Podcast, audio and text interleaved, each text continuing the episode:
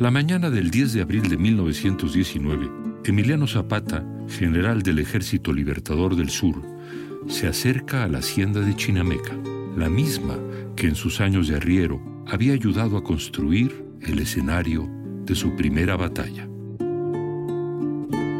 Adentro, su lugarteniente Palacios dialoga con el coronel Jesús Guajardo, quien lo invita repetidamente a comer. Por fin, hacia la 1.45 de la tarde, Zapata accede a entrar. La guardia formada parece preparada a hacerle los honores. El clarín toca tres veces. Pero en Chinameca no lo espera la victoria, sino el desenlace.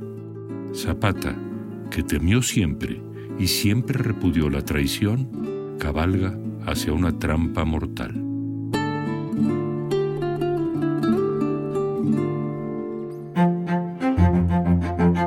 Historias de México con Enrique Krause.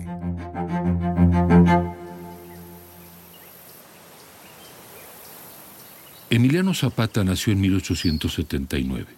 Cabe afirmar que su verdadera patria no fue México, ni siquiera el estado de Morelos, sino la tierra que lo nutrió, el coto particular, único, exclusivo, excluyente, que llevaba a cuestas su historia de agravios, que atesoraba como el símbolo mismo de su identidad los títulos otorgados por el virrey Luis de Velasco en 1607 que insistía en reivindicar el derecho a sus tierras.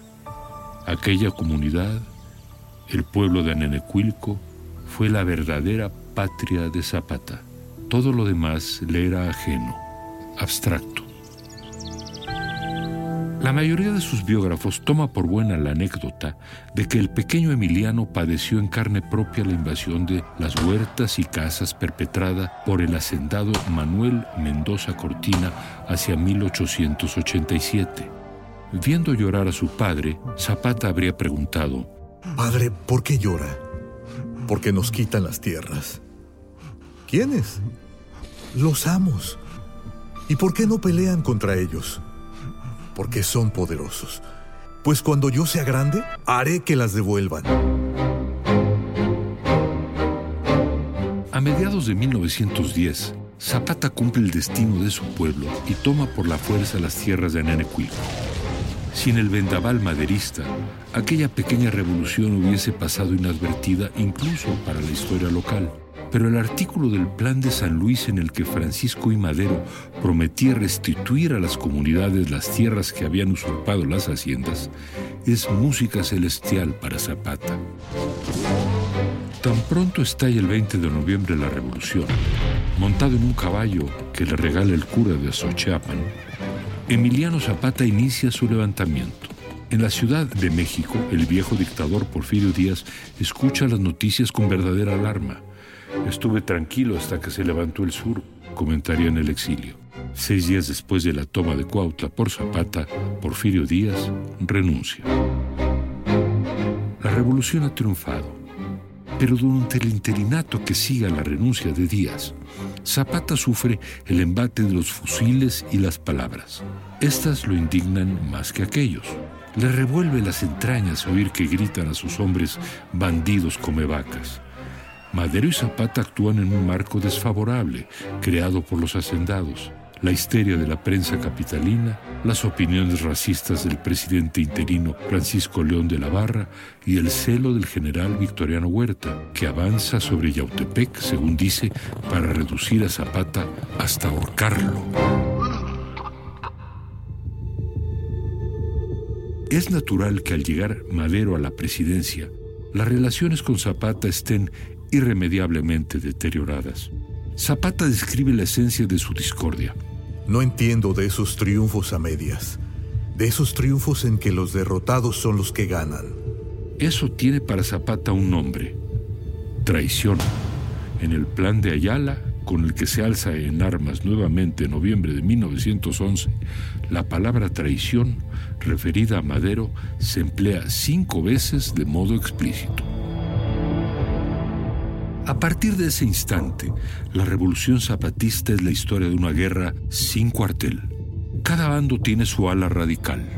El gobierno en el general Juvencio Robles, que pone en práctica estrategias de la guerra de los Boers, el incendio de los pueblos y el exilio masivo y forzado de sus habitantes.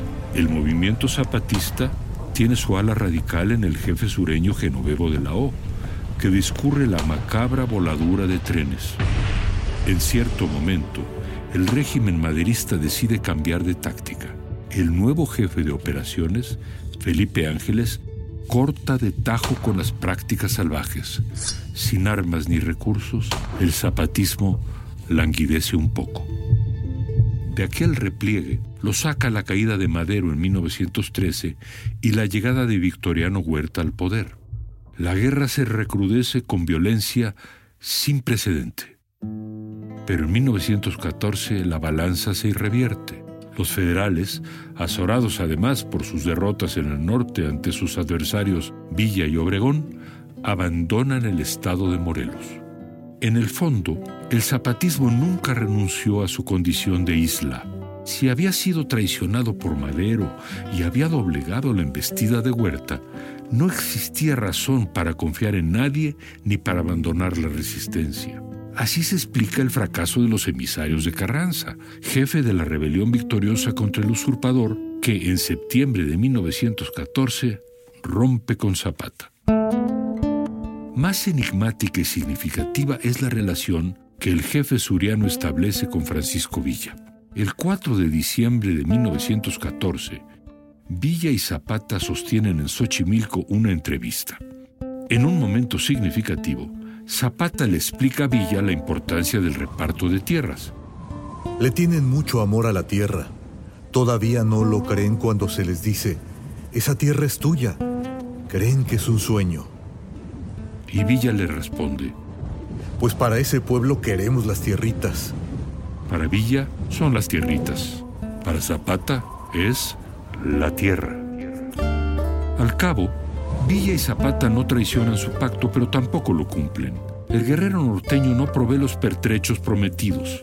El guerrillero del sur se reconcentra, según sus propias palabras, en sus comederos viejos. Y mientras en varias partes del territorio nacional el carrancismo se ocupa de reducir al villismo, en la patria morelense Zapata goza por fin de un respiro de paz. Lo aprovecha para llevar a cabo la generosa utopía de su revolución. Durante todo el año de 1915, Tlaltizapán se vuelve la capital moral de la revolución.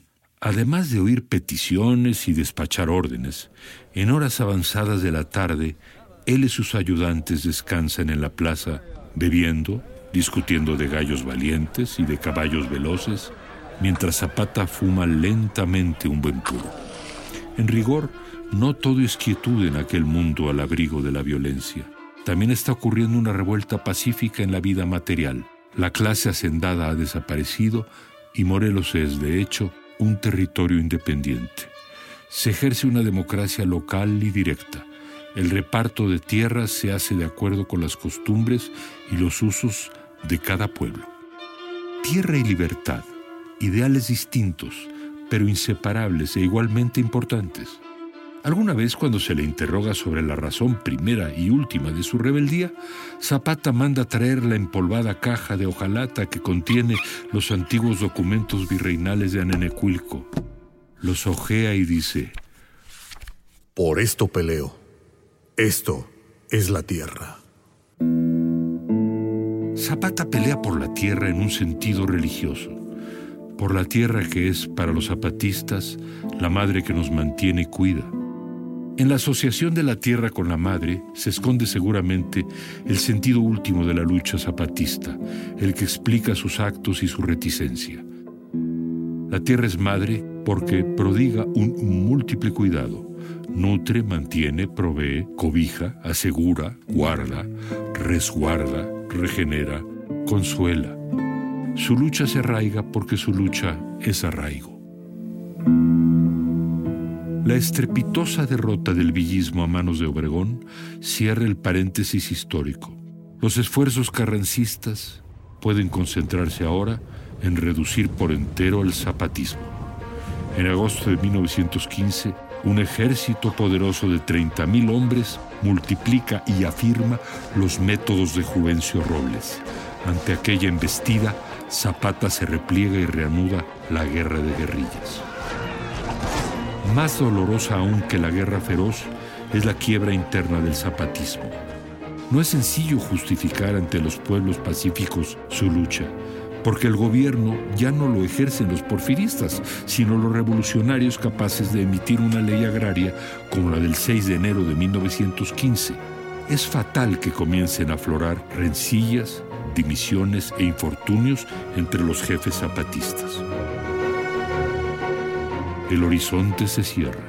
Para colmo, hasta la naturaleza misma comienza a ser adversa son los meses en que azotan el tifo, el paludismo, la disentería y la obra pacificadora de la influencia española, según vocea la prensa. Los guerrilleros zapatistas no pasan ya de unos cuantos miles. Ante la percepción clara de su asfixia, una sola obsesión se apodera ahora de Zapata, concretar alianzas. No hay jefe revolucionario y aún contrarrevolucionario con el que no intente de algún modo pactar. A principios de 1919, hasta el campamento de Zapata llegan rumores de una desavenencia entre el general Pablo González y su lugarteniente principal, Jesús Guajardo. Zapata, en su renovado optimismo, escribe a Guajardo invitándolo a cambiarse al bando rebelde. González intercepta la carta que le sirve como chantaje con Guajardo, quien por su parte ve la oportunidad de mostrar su lealtad. Guajardo contesta afirmativamente la carta de Zapata y le regala un caballo alazán al que llama As de Oros. El paso siguiente debe ser la entrega a Zapata de 12.000 cartuchos en la hacienda de Chinameca. Durante la mañana del 10 de abril de 1919, Zapata ronda la hacienda pero no muere del cebo, aún desconfía. Por fin, Zapata ordena. Vamos a ver al coronel y que vengan nada más diez hombres conmigo.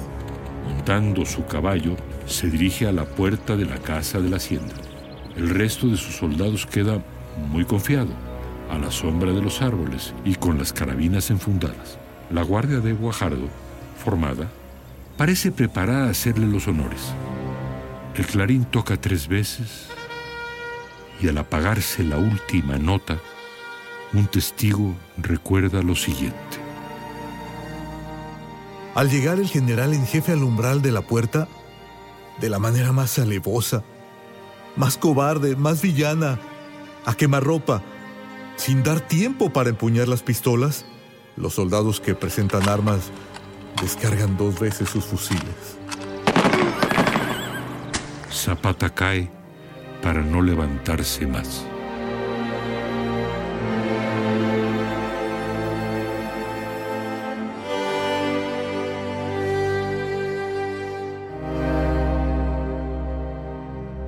Como ha ocurrido siempre en la historia de los héroes populares, corrieron los rumores más extraños.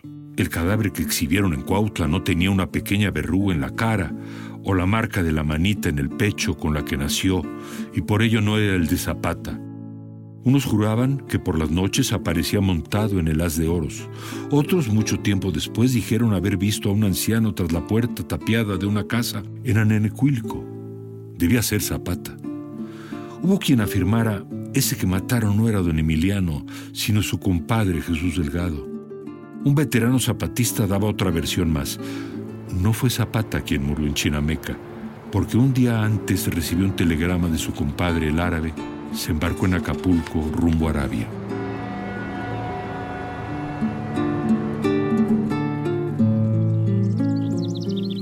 Octavio Paz, cuyo padre vivió trágicamente el zapatismo como uno a poesía, extrajo de su memoria familiar la poesía del zapatismo.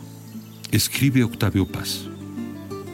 No es un azar que Zapata, figura que posee la hermosa y plástica poesía de las imágenes populares, haya servido de modelo una y otra vez a los pintores mexicanos. Con Morelos y Cuauhtémoc es uno de nuestros héroes legendarios.